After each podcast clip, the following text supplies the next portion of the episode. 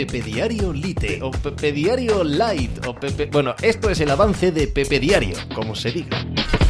Hola, ¿qué tal? Hoy estamos a miércoles 5 de julio del año 2023. Eh, según eh, confirmó ayer, habrá que ver la otra parte de la noticia, de la historia, pero según confirmó ayer la Federación Brasileña de Fútbol, Carlo Ancelotti será el entrenador de Brasil a partir del verano del año 2024, de la Copa América del año 2024 y extendiendo el ciclo a la clasificación mundialista y a el Mundial de 2026. Y esto lleva a una paradoja que ya digo, si se confirma desde el lado de Ancelotti y desde el lado del Real Madrid, en la que el entrenador del Real Madrid a la vez sabe que va a acabar su ciclo como mucho en verano de 2024 y que tiene un trabajo esperándole a partir de entonces.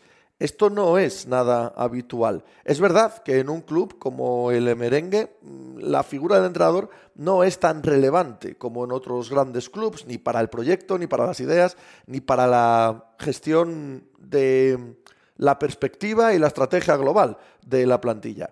Pero en el día a día, en la microgestión, además teniendo como tiene a un montón de jugadores brasileños a sus órdenes, ¿qué clase de conflicto de intereses puede generar? ¿Qué clase de situaciones pueden darse? ¿Es sensato ir a una temporada con un entrenador que todo el mundo sabe, incluidos aquellos que le tienen que hacer caso, que no va a estar sentado ahí seguro el año que viene? Hmm. Pues de eso y del resto de la actualidad del deporte hablamos hoy como cada día en Pepe Diario. ¡Hala! Hice hacer algo por ahí.